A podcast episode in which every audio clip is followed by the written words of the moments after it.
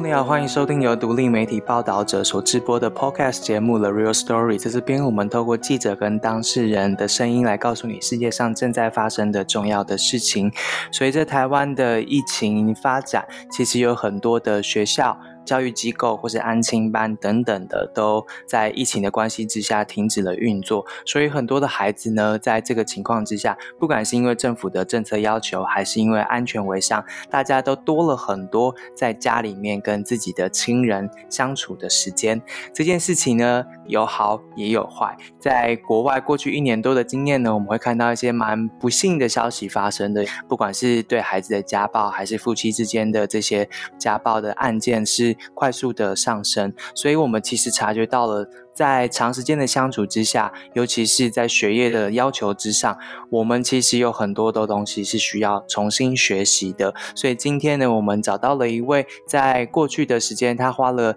两年的时间在家里面半自学的跟孩子一起成长的这位妈妈，来分享在家里面，如果你有很多的时间，你要跟孩子一起学习的话，家长跟孩子之间可以形成什么样子的关系？他们可以用什么样的方法在学习的路上一起成？长。那更重要的是，家里面所有家人之间，不只是爸爸跟小孩、妈妈跟小孩，还有爸爸跟妈妈之间，我们要要什么样的共识，才能够让这件事情发生呢？在这个关键的时间点，我想这是一个很大的题目，所以我们想要听见更多人不一样的经验跟学习方法，还有他们或许得到一些有用的事情，可以跟大家分享。今天是第一位，所以这一位是淑婷。我们接下来来听听看，他在家里面跟自己的小孩成长。故事。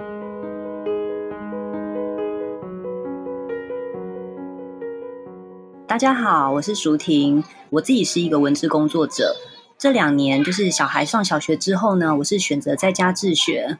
在家自学的状况呢，有些在家自学者会选择全自学，但我的状况比较特别哦，我是跟学校合作，小孩去学校两到三天，然后其余的时间是在家里学习。嗯。那这段时间，就是因为随着疫情变严重哦，就是我发现周边有越来越多家长开始决定帮小孩请假。那双北直接宣布停课到五月二十八日。嗯，对。那家长群组里面就会出现很多各种焦虑哦，就是有人会担心说，呃，那他怎么样跟着学校进度走，或是会不会等到五月二十八之后，然后他发现学校的进度超前很多，然后他没办法跟上。然后也有家长就是觉得，哎，他光是跟小孩相处大概一个小时就开始生气了，他要怎么样教他写作业？因为平常可能他们完全交给学校或安亲班。嗯。对，那我就给了朋友一些建议后，然后我就觉得，哎，应该可以，呃，多分享一点哦。因为就是国外其实已经有很多报道出来了，就是在去年疫情的这一年哦，国外很多居家隔离的状况哦，其实都会让不管是儿虐或是说妇女的家暴、受虐的状况变严重。嗯，我觉得台湾的家长其实要开始面对这一点哦，就是长时间的相处，不管对。成人或是小孩来讲，都是很艰难的一件事。嗯嗯，对，我们要怎么样，就是去控制自己的情绪，然后还有去面对小孩的学习状况，还有同时做好自己原本的工作，可能就是我觉得在疫情除了防疫以外，就是更重要的一件事情。对。这感觉像是一个全家一起要开始一种新的生活模式啦。那我们等下会谈一下，就是这两年之后，舒婷得到的一些经验谈跟提炼出来的一些实用的守则。但是在一开始，我想先问一下，就是我们要进入这样新的生活，这个是不是需要全家有一个共识，或是在展开这样新生活之前？这个沟通要怎么开始会比较顺利一些？对，我觉得就是全家真的要一个体认哦，就是哎，我们现在不是像周休二日一样，或是连假一样，几天在家，然后大家疯狂的过日子，就是爱看电视、打电动，然后睡到自然醒哦。因为他其实还是要一个保持一个规律性，就是大人还是要工作，然后小孩有他的学习进度要追嘛。可是我们就是在家里，家里就不是学校这个环境，所以是大家要一起合作。那我们昨天决定说，我们家从半自学改成全自学，然后我老公公司昨天是宣布就在家工作，嗯，所以昨天睡前呢，我们就全家讨论好接下来会发生什么事之后，我就跟小孩宣布，就是呃，过去我们只有出门旅游的时候才会全家人在一起弄一两个礼拜，可是现在开始我们要在家旅游了，所以我们接下来会过两个礼拜很特别的生活，大家都要做好心理准备。小孩觉得超兴奋的啊！你只要把一件事情任务化，小孩都会觉得很好玩。哦，然后小孩就问我说：“那有什么不一样？”我说：“嗯，嗯首先你会从早到晚都看到妈妈跟爸爸，而且爸爸会一直在，这可能是最大不同哦。嗯，因为我先生以前是在公司，那他现在会一直在，可是你们又要把爸爸想成他其实坐在他的办公桌前，然后你们其实是坐在学校的桌子前，嗯，嗯所以大家都有不同的任务。那我们现在就是要把自己的任务做好。嗯，除了心理上面、空间上面有做一些安排吗？有诶、因为其实我嗯们家，我相信大家如果说在都会区的家庭都有这个困扰，就是嗯我们要有一间书房给大人自己工作用就很难了。那嗯小孩的房间不见得是一个许可的学习模式，嗯，所以我们就做了一些调整哦，就是呃，小孩起床之后，就是他的房间、他的书桌重新整理，变成我先生的办公桌。然后我们平常我工作用的桌子，因为是在外面环境比较开阔，就是我跟小孩一起在外面上课这样子。哦然后因为对小孩来讲，我觉得开阔的环境很重要。小孩如果一直在书房里面哦，然后学习跟写功课，其实对他的身心压抑都很大。嗯，那我觉得要嗯给小孩开阔一点的空间，然后比较不开阔就留给爸爸这样。因为我觉得他其实非常的哦享受没有小孩的空间。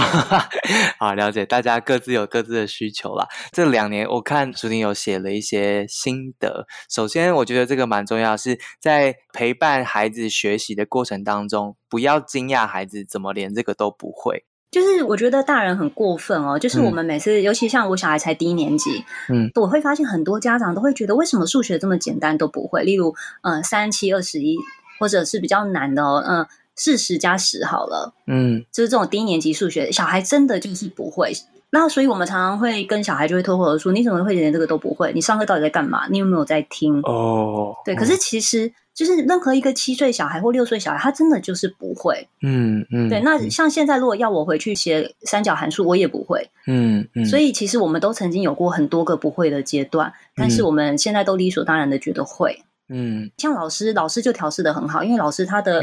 学习工作，他的教学工作就是把不会教到会，哦，所以他的预设就是学生都不会。嗯，嗯那今天以前家长可以做到，是因为他预设小孩从学校回来是会的，哦，可是他现在就要转换，他就要知道没有诶、小孩真的都不会。那我们就是站在不会的基础上面学习。所以我们要稍微跟老师学习一下怎么面对孩子的那个心理准备，这样。对，就是要知道真的小孩很多不会，他小孩可能连转干抹布都不会。哦，嗯但同时你也提醒大家说，呃，你是家长，然后不是老师，所以在陪伴孩子过程当中，有一些事情不用像老师一样做，那些是哪些事？就是不用太严格啊，哦就是我觉得很多家长都会犯这个毛病哦，就是很要求小孩的笔顺、笔嗯画，然后、呃、有没有写的跟印刷题一样好看，然后或者是嗯数学能不能在几分钟内解完几题啊、之类的，各式各样的，或是英文发音能不能很好？但是其实我们是家长，我们在这两周的停课时间，我们是陪他学习，嗯，可是不是身份变成老师，我们还是我们的身份啊，我们有我们的工作，哦，有我们的家事，我们要煮饭，有很多事要做，所以我们的任务是陪他学，然后用我们已知的知识去可能给他一些提醒，或是告诉他比较好的学习方法。但是我们没有办法像老师那样，就是、呃嗯用很高明的教学技巧，真的是去教他啊、引导他啊之类。所以我觉得，嗯如果嗯你教了半天小孩还是不会，你就跟他说。没关系，像我很常跟我小孩讲，就是没关系，你以后就会了，因为确哦。实很多事情，呃，一个字看久了你就会写了，一个嗯。英文听久了，那个句子你就会念了。嗯嗯，对，所以嗯。我觉得你就是给小孩那个没关系，你以后一定会，现在不会没关系。嗯。你有一个提醒也蛮重要的说，反正是在家里面，所以不是那种四十分钟就一堂课的节奏，所以很多事情其实时间是可以更多的。对，就是呃，在家学习，大家可能会有一点紧张，就是很会很想排一些 schedule，可是嗯其实不用，因为学校那样做是因为有学校的规律跟、呃嗯学校他们要跑课的规划哦。嗯可是我们不用，我们就是在家，国语你教，数学、英文、体育，其实全部都是你。哦那呃，就是打破那个对学习的想象哦。其实嗯我觉得我们都是最了解小孩的人，嗯所以小孩早上精神很好。然后他也许他这个哦时候很适合做国事练习，或是像我们嗯小孩，呃，我家小孩他非常喜欢数学，所以嗯他最想做的第一个练习就是数学练习。哦，真的哦，哇，，对，过了一段时间写完数学后，他会觉得现在是一个必须要无脑的时间，他就会选国字的国字复习，例如一个字写三次。对，因为他觉得那是进入一个 无我的境界。哦哦，，对，那英文就是英文，我们就可以选择听广播。就是我、嗯我真的觉得在家学习是家长的一个好机会，就是打破自己对学习的框架。你会发现，呃，学习它可以不限时间，嗯它不是四十分钟的哦。小孩今天其实做的某一件事做得很好，可能十分钟、十五分钟、二十分钟就够了。嗯那如果他今天对数学很有兴趣，他要写个一小时，其实也没有关系。嗯嗯，其实你刚刚说这个在家，然后大家会安排这个时程，其实也是家长会蛮有心的，觉得要有一个学习计划，或是说一个时间表，大家可以这样子有节奏的走。不过你有个提醒是在安排这个时间表的时候，其实可以每一天跟孩子一起安排。嗯，我们早上吃早餐的时候，我就会大概跟他说，呃，今天可能有哪些进度，嗯，然后他来决定顺序。我的小孩是小一开始他就做这个练习哦，他就会决定说，那他依照他今天的心情，他想先做什么。他有时候会穿插，他会觉得今天的国语内容比较多，比较难，他就说那中间他可能想穿插一个英文，嗯然后再把国语再写完。那我也都会跟他说，你决定就可以。可是我们最后我们就是会走完这个计划。这个计划中间也会穿插他呃对玩乐的需求，他就会跟我说，那他今天还要做粘土，啊、嗯他今天的运动，他可能想去公园，现在没办法去公园，那我们就会在家，嗯、可能有其他的运动方式，或者是我们会玩 Switch，嗯，然后他会有他想看的书，然后我都会一直跟他强调，这个计划是你做的，所以你会有那个责任把它完成。我在旁边是陪他而已。我觉得哦如果给小孩这样的想法，对，你就不需要一直把小孩叫回来。就是是我们都会觉得小孩很难叫到书桌前，嗯那是因为那个学习计划是爸妈的，不是小孩的。哦，了解。这个第一步，就像你说的，其实时间的安排，你有说到了，就是要可以睡饱一点啊，比平常晚一点起床。但是两大家都睡饱之后来安排这个计划。不过你刚刚提到的蛮关键一点是，要了解自己的孩子的情况，就是他的精神也好，是他对学科的掌握程度这些，然后由他来主导这些计划的安排。因为如果我们不了解自己的孩子的话，其实很多时候。不知道他现在的状况是什么，然后就会觉得，哎，你怎么没有在做什么什么什么啊？这些这个要怎么做到啊？就是因为我觉得可能这是很多家长第一次这么长时间的跟自己的孩子在这种状况之下相处，第一阶段感觉是要先理解自己小孩的状态对，我觉得就想象自己在做田野，哦，就是你的小孩就是你的田野观察对象，嗯，所以你就要判断说，哎，你的小孩他可能出现什么肢体行为的时候。或者他开始讲什么话的时候，代表他现在状况不行了。其实你们要转换，哦例如小孩会一直在那边讲说：“哎、我不会，我不知道，我想不出来。”可是那题可能非常简单，嗯，那他一定不是不会，他可能是嗯他现在想休息，但他说不出来，或者他不敢说。嗯，那或者是小孩开始扭来扭去，我觉得这个时候我就会看一下时间，是不是已经到了某一个极限了，他其实很需要下来走走，或是我就会跟他说，他可以去上个厕所，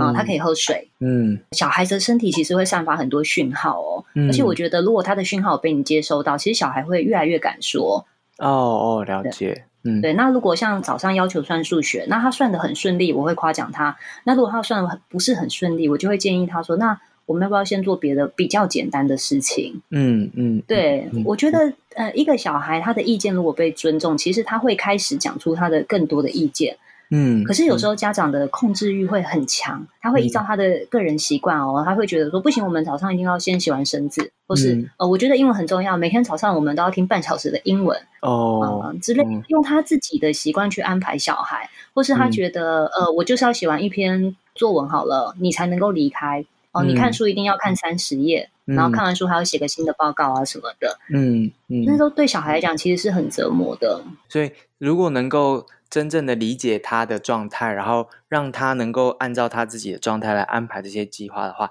家长在这一段时间之内所扮演的角色或是压力，可能也可以比较小一些。嗯，我觉得家长自己就更有弹性哎、就是嗯。可以想成自己在欣赏小孩，就他当然会做很多离谱的事情哦，嗯然后他的学习状况也会有呃很多各式各样的呈现，嗯然后这个时候就是看你的弹性有多大。像我儿子有一天他就跟我说，嗯他今天不写生字，可是他其实做了一个很精彩的梦，他想要写下来，可不可以？嗯嗯对，那我真的真的觉得家长你就要想你的坚持是什么。其实嗯大人的坚持大部分都是没有没有意义的，大人想嗯坚持而已。这个时候，其实你让小孩做他想做的事情，他一样是有做到一个学习，而且大人因为没有那么坚持，所以比较不会火气那么大。哦，嗯火气这件事情，你提了一个很特别的概念，我觉得应该蛮实用，叫做情绪海绵。嗯，其实这个是我从呃有一个作家许梅怡，因为他的小孩在五六年级，国小五六年级也自学哦。然后我那时候看他写的书里面有提到这个词，我就把它记下来哦。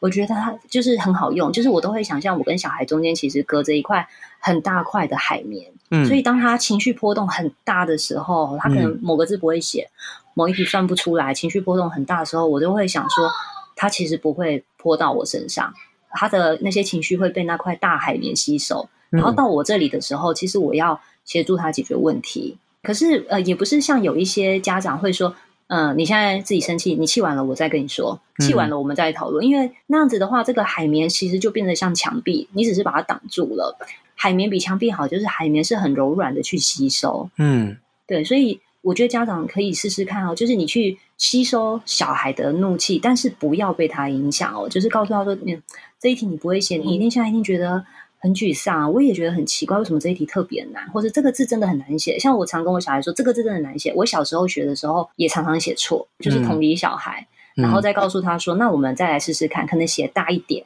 或是我们把这个字拆开来写写看。你的意思是说，要想象出一块海绵，确保自己可以同理或是可以承接孩子的情绪，理解他，但同时不要被他的情绪给影响，然后去解决他的问题。要记得，小孩生气的时候，你还是可以很高兴。这怎么做到的？就是你不要被他影响啊！你你就是知道说，对他现在很生气，但他的生气必须被吸收掉。然后你要看到的是他为什么生气。那先安抚他的情绪后，我们还是要来解决问题。嗯，可是我觉得真的很困难，因为其实人的情绪是会传染的。对，然后我们就会反过来更生气的，觉得你现在在气什么？这有什么好气的？嗯，然后状况就会一发不可收拾。好，我们可以用想象力想象一块海绵挡在那边，但同时你也提到，我们可以有情绪的时候设计一些仪式，让我们跟孩子可以做来缓和一下。你自己用哪一些仪式来做这个缓和？因为我们都是凡人哦，我们很容易被人的情绪影响。嗯，所以当我觉得我有情绪，就是人会有情绪表现嘛，我可能会发现我讲话变大声，或是我可能我在教小孩数学，我的下笔会很用力。嗯，然后我就会跟小孩说，我现在要去喝水。我就会马上走到厨房去，可能喝个五百 CC 的水，就是强迫自己持续的喝水。嗯，对，呃，我也会建议小孩喝水，我会跟他说现在是一个休息的喝水时间。嗯，后来再走回来后，我觉得整个情绪其实会冷下来。嗯嗯，对。或者是我朋友就建议我说，你就深蹲，你就每次你觉得你要生气的时候，你就深蹲十下，然后其实蹲完后，健康哦，人只要微微的冒汗，其实就不会生气，然后我们就好，我们再来处理事情。其实我们之前在谈论跟家人沟通的时候，都有提到这件事，就是先稍微离开现场嘛，不要当下就一定要解决这样子。对，可是因为小孩比成人嗯脆弱一点哦，他们很容易受到我们的情绪影响。所以我会提醒说，要离开小孩，一定要告诉他你为什么离开。你可以直接跟他说：“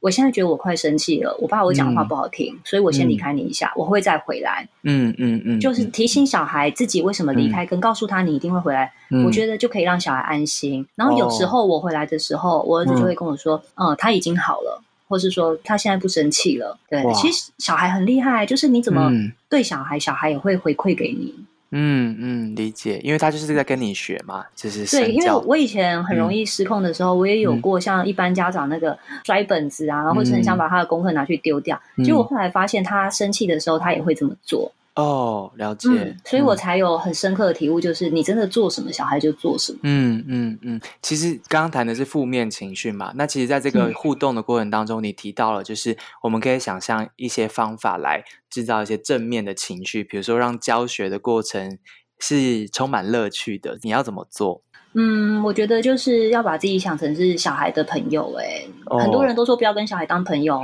但是我真的觉得。就是要跟他们当朋友，所以当我在教他数学的时候，我可能就会数学题目都很有趣嘛，就是一些什么买冰棒啊，有的没的题目，买包子，那我就会跟他举例说，哎，今天我们早上我们也可以去买什么，或者是今天早上爸爸买早餐，尤其是像数学题目。你只要把名字换成家人的名字，小孩就会笑得东倒西歪。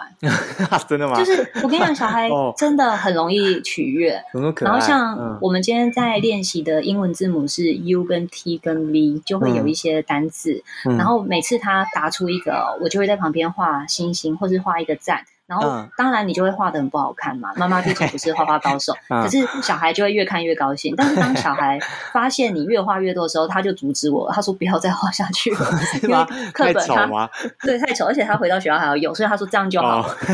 对啊，哦，好，蛮有趣的。嗯制造乐趣这件事情其实是需要花点心思的，但是反正如果现在大家时间多的话，就可以去创造一些两个人之间的这种乐趣。不过刚刚提到这些都蛮需要家长的心力的。其实大家有时候也会想要休息，然后很多人就会选择用三 C 的产品。嗯，来作为这个短暂的陪伴，或是争取喘一口气的时间。三 C 产品在这段时间里面扮演什么样的角色？你自己是怎么样利用它的？我们家本来就电视时间哦，所以嗯电视时间我们是不会动的，因为对我来讲，那段时间对小孩来讲是很重要的空白时间哦。他们想要看什么，呃我们确认过内容没有问题，他们就去看，然后时间也是我们已经沟通好的哦。可是这段时间真的在家很长，那嗯他们想要寻求乐趣，我觉得其实使用三 C 不是一个罪过，可是要看你怎么用。嗯对，嗯像数学其实有非常多的游戏，而且是真的很好玩的、哦，不是以前那种呃你要答题，然后他就给你分数的那种那么简单哦。现在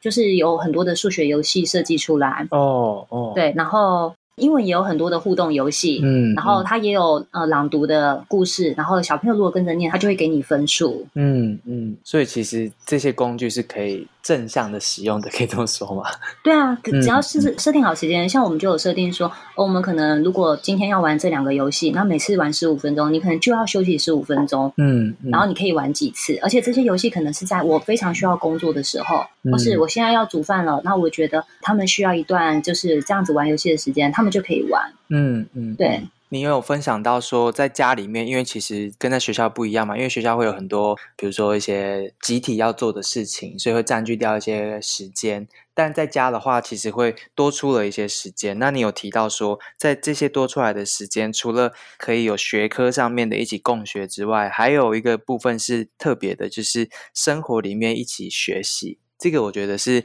大家可能比较少注意到的。我们怎么用这段时间来一起做生活上面的亲子间的学习啊？因为在学校，大家可能以为在学校很忙哦，可是嗯其实没有，因为可能老师光是收本子、发本子，哦然后老师又要确认每个人习作有没有写对啊。嗯呃，我我问过我的小孩啊，就是他其实在学校真的都没在做什么，真的主要的学习时间比大家想象的短。对老师有点不好意思哦，可是嗯老师应该也知道我讲的是真的，就是嗯会有很多时间在处理琐事。嗯你就会发现在家里就是，哎，原来老师今天教的范围，我只要半个小时不到就教完了，嗯，或是两页的数学习题，二十嗯分钟就写完了。嗯嗯那这时候就会有很大的空白时间啊。嗯可是家长千万不要就是觉得，哎，那就是我磨练孩子的时间哦。有些家长开始去买测验卷、哇测验本，哇真的真的讲义，天，然后开始哦真的他们就宅配回来买嘛，好可上网怕哦宅配回来，对，很哦恐怖。你嗯会让小孩很痛恨在家学习。哦那我觉得就是给小孩很长的空白时间哦，你可以让嗯他们把小时候的玩具全部都翻出来玩。小孩嗯现在大了，有新的玩法，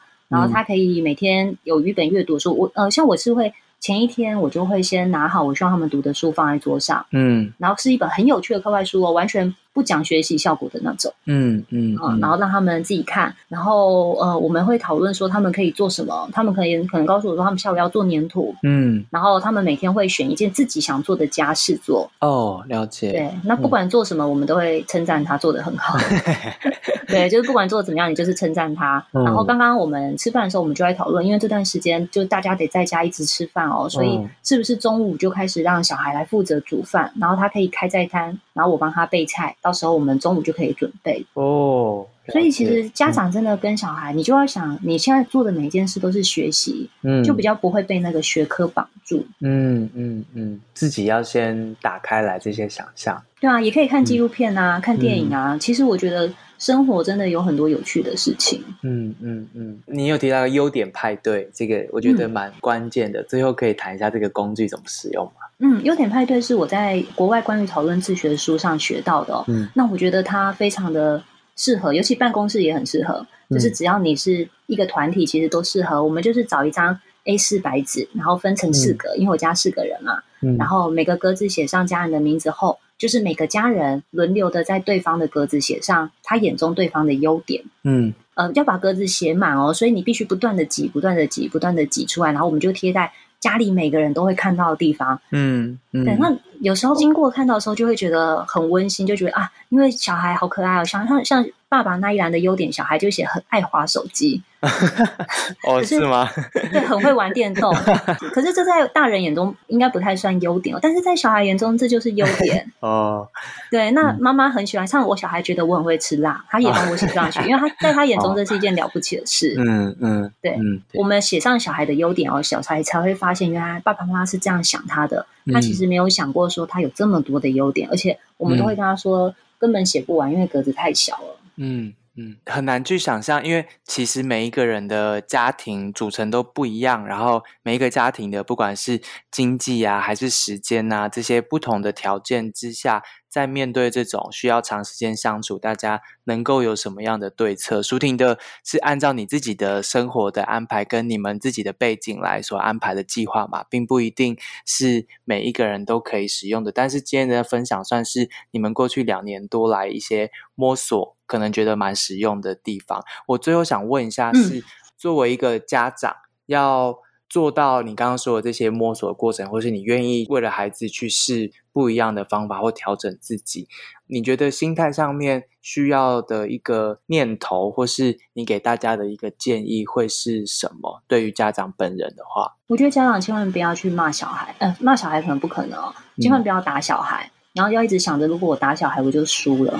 就输了。对，就输了，真的，这就是一个人生的挑战。如果你今天一旦想要打小孩，或者你打了小孩，你就输了。那如果不打小孩，我们就会有很多很多的，就是新技能必须被研发出来嘛，把自己想成一个进化机器。嗯，然后我觉得有一个很重要，就是用正面的态度跟小孩讲话，然后看小孩的事情。嗯，我觉得我们的上一代都非常的负面哦。简单来说，就是其实蛮尖酸刻薄的哦，很爱评价我们嘛，我们的我们的外貌、我们的身材、我们的成绩啊。然后讲话都很挖苦，可是我觉得，呃，造就了我们这一代台湾人都很乡民的感觉。你有觉得吗？就是大家都很难相处哦。嗯。但是我们这一代现在对小孩，我们可以正向一点哦，让小孩自信爆棚都没有关系，让他相信他就是一个善良、温暖又正向的人。嗯。然后他是一个有能力帮助别人的人，他可以照顾好自己的人。嗯。我觉得，如果你一直想着小孩要成为这样的人，你就会用这样的方法对待小孩，然后小孩就可以活得很快乐。我其实很担心的是，像我，我觉得我是一个比较，我们家是有一定能力的家庭，所以我们可以这样对小孩哦。嗯。可是，在这个阶段，会有很多你可能认识的朋友没办法好好对小孩，对，或者是他的小孩相对之下，爸爸妈妈可能还是要持续工作，他得自己在家，没办法做这些学习哦。嗯。我还是希望大家都可以呃互相支援，互相伸出援手。如果你有一个很好的学习的教案、教材或是一些网站啊、系统啊，你都可以分享给朋友。那或者是你的朋友的小孩独自在家，也许你可以建议说，有些时候你们的小孩是可以开视讯的，一起学习也没关系啊，一起写功课，然后或者是有时候玩的时候，我们可以像我每天我就跟朋友的小孩，他因为他是一个小孩而已，爸爸妈妈然后一个小孩，我们就说那我们可以每天晚上小孩通一次电话就来聊天，哦，然后爸妈都不要管他们讲什么废话，因为小孩这段这段时间会心里很孤独，对，嗯，对，所以。就是大家多互相帮忙彼此哦，没有后援的家庭就找可以帮忙你的家庭多帮忙。嗯，那我觉得就是目标就是让小孩多快乐一点。嗯，这对很多父母来说应该会是一段蛮挑战的时间。你那时候是怎么样替自己找到这些，不管是心理上还是知识上面的一些支持啊？哎，我其实就会一直去找相关的书来看了，因为台湾对于自学其实还是，嗯，我觉得虽然越来越多，可是还是没有那么绝对的肯定。很多人会觉得自学是你在学校混不下去了，或是你不满意学校，你就带去自己教。嗯，可是其实国外关于自学的书籍跟研究哦，都其实是在讨论这是一个多元的学习方式，然后这是一个爸妈跟小孩一起的学习方式。嗯，对。那用不同的角度让爸妈来看学习，还有看跟小孩的互动，嗯，我觉得帮助我很多。就是不只是看小孩学习哦，也让我有改变我跟小孩的相处模式。嗯，那你跟你的 partner，你的另一半是？成为彼此的支持吗？因为我听到了很多情况，其实他们会在这过程当中也有许多的争执或是意见不同的地方。嗯，我的 partner，我的伴侣是绝对的支持我。哦，对我还蛮幸运的。对，那如果说你对于小孩的学习，然后你的另外一半可能是因为忙碌，或者是他真的没有想法，没办法给你更多的话，呃，你可以去找友善能够帮助你的朋友结成一个有点像是呃育儿团体这样。其实我有好几个朋友，可能包括老师、教授，嗯，或者是在 NGO 工作的朋友，我们几个就是育儿理念相当，我们就会常常互换资源，互相协助。嗯嗯嗯，了解。哇，这是一个蛮长的一个摸索的过程。嗯，可是对 个人来讲，一定是有帮助的。就是育儿可以让你变成一个更好的人。嗯，很谢谢舒婷的分享。我觉得这应该对大家来说是一个很急迫的问题。嗯，谢谢你。我们之后会再寻求一下，看有没有其他人有相关的资源啊，或是其他的经验，然后再鼓励大家一起做分享。好，谢谢，好，拜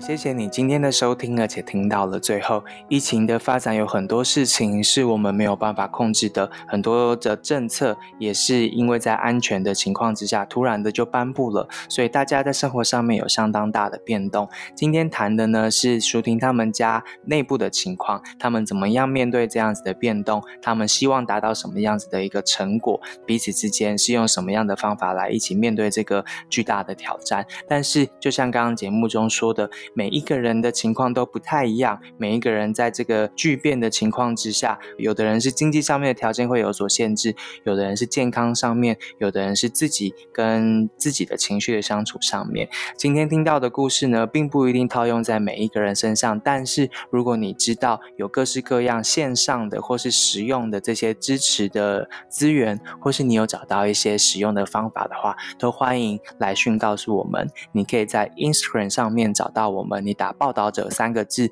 可能就会出现我们 podcast 的账号。你也可以寄 email 给我们到我们的个人信箱。我们看到你之后，就会试着跟你联络。在这个特别的时间点，我们试着寻找更多大家想要听见的故事，大家需要知道的事情，帮助大家一起度过这一段时间。报道者是一个独立媒体，透过每个人的捐款赞助而成。我们在疫情之下呢，除了我们已经有出过了一本书之外，我们在重要的记者会后也都会透过。脸书上面及时的新闻，让大家知道。今天发生重要的事情是什么？在网站上面也有各式各样深度的国内外的关于疫情的报道的文章。如果你觉得对你有帮助的话，欢迎在不同媒介上面紧紧的跟随报道者的报道。我们希望在这个关键时刻，提供给你更多多元、跟深度，还有能够照顾你需求的各种报道的产出。那当然，在这个疫情之下，我们也会面临很大的挑战，也就是我们的营运上面。如果你觉得我们做的事情对你有帮助的话，请。在心有余力的情况之下呢，以单笔捐款或是定期定额的方式赞助我们，帮助我们一起走下去。希望大家都能够好好的度过这段时间，祝大家平安。我们下次见了，拜拜。